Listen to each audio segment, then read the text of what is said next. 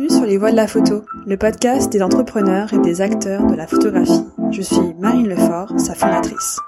C'est en partant du principe que la lumière est souvent faite sur les photographes et rarement sur tous les professionnels de ce milieu qui œuvrent dans l'ombre que j'ai décidé de créer ce podcast.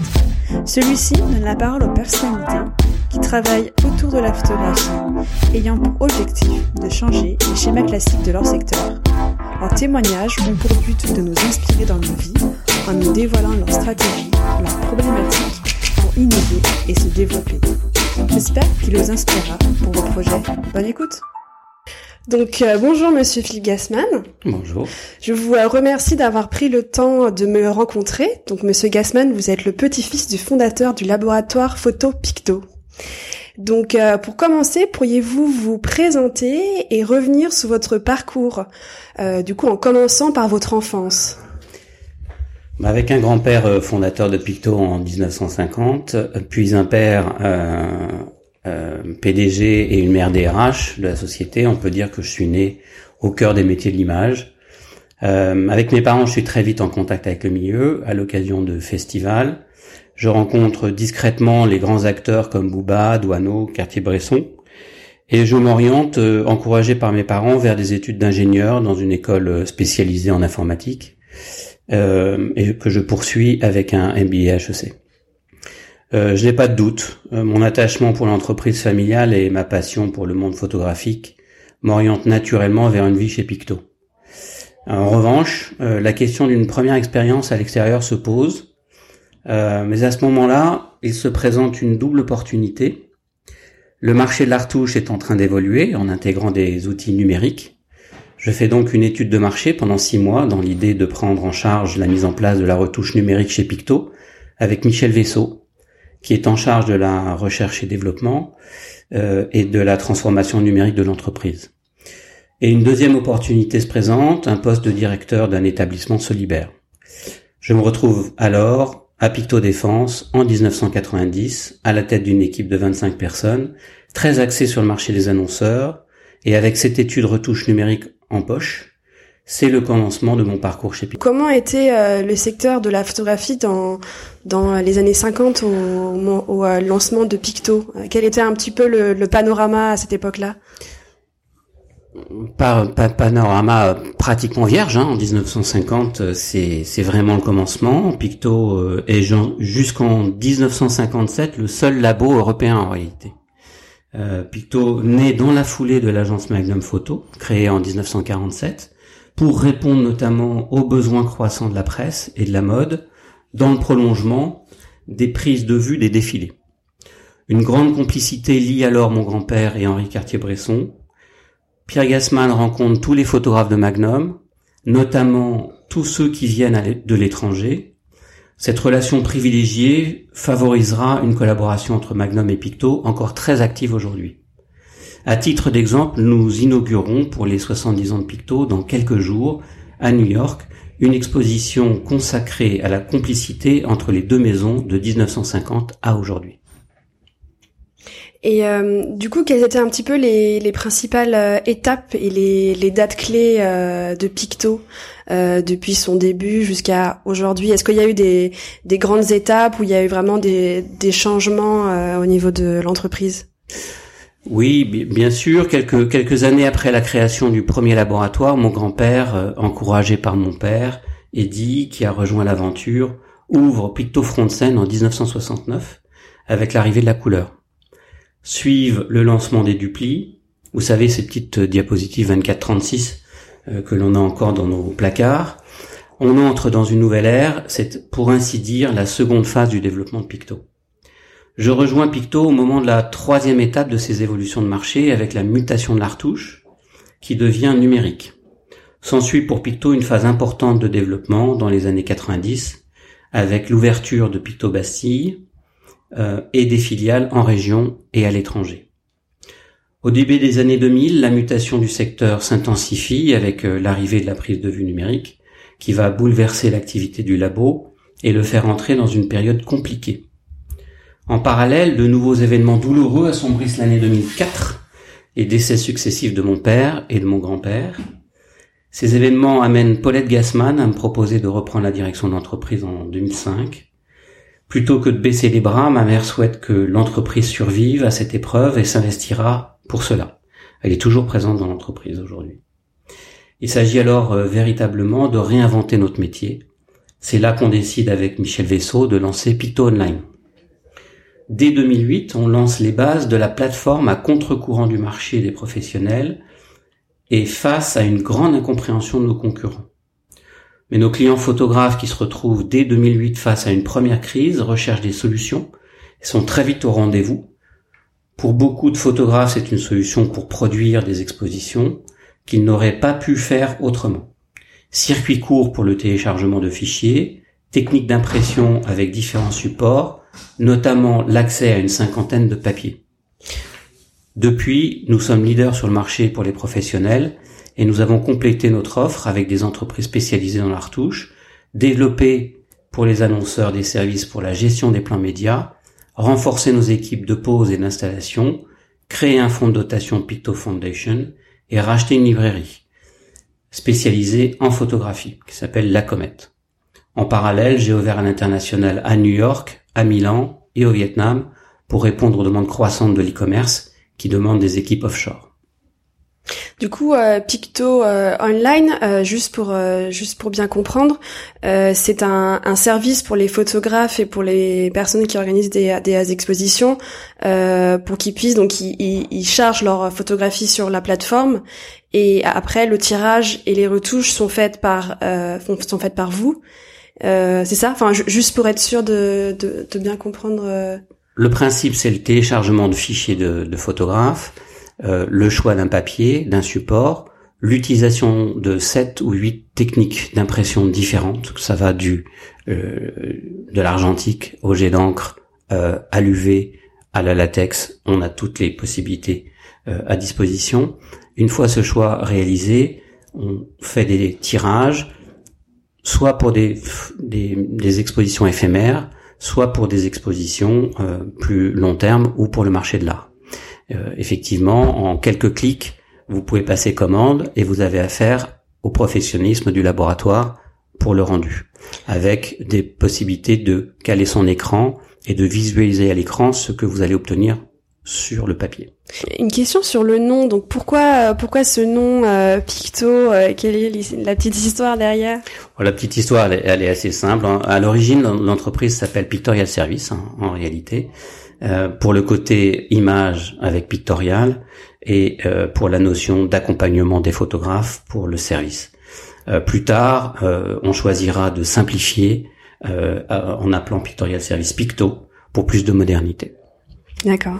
Euh, quels sont les parce que du coup c'est une entreprise qui a qui a maintenant donc 70 ans donc durant toutes ces périodes euh, quelles ont été les plus grandes fiertés mais aussi quelles ont été les les périodes de grands de grands doutes voilà, si on pouvait juste revenir sur quelques moments, euh, voilà, de, de doute, mais aussi de, de grande joie. Bah, les doutes sont, liés à l'évolution de ce marché hein, qui a traversé des périodes de mutation profondes. Internet euh, et la prise de vue numérique qui font progressivement disparaître la diapositive et le négatif et qui obligent une révision globale du modèle économique. Ce sont ces mutations techniques et industrielles permanentes qui créent aussi l'excitation de ce secteur il faut en permanence rester à l'affût des nouvelles technologies qui viennent perturber le marché, anticiper pour rester au contact des évolutions, développer et pérenniser l'entreprise. Pour les plus grandes fiertés, en ce qui me concerne, c'est d'avoir réussi à traverser ces périodes difficiles, des années 2000 à 2010, où il a fallu fermer des sites et réinventer Picto, et, où les labos photos ont beaucoup souffert dans leur ensemble.